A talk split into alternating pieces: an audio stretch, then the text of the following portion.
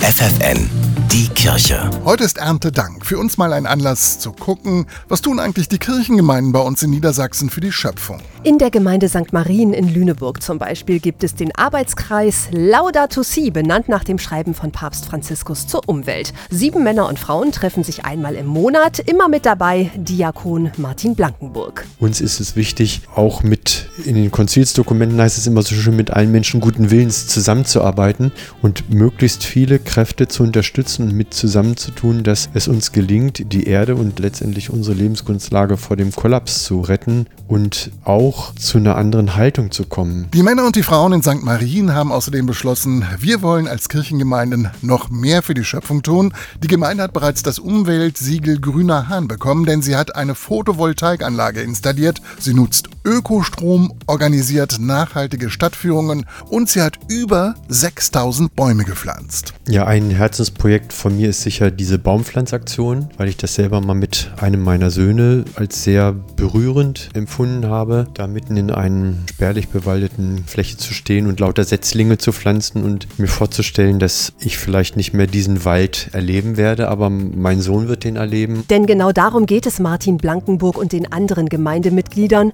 Sie wollen ihren Kindern und Enkeln eine bewohnbare Erde hinterlassen. Für ihn ist das eine Aufgabe, die eigentlich für jeden Christen selbstverständlich sein sollte. Die Sorge um, um die Erde, auch um die Welt, dass das sozusagen ein Bestandteil unseres Glaubens ist, dass die Schöpfung nicht fertig ist, sondern dass wir Menschen hier aufgerufen sind, gerade auch aufgrund unseres Glaubens sozusagen in die Fußstapfen zu treten, dort auch sozusagen Bewahrer der Schöpfung zu bleiben und zu sein auch. Die Kirche bei FFN.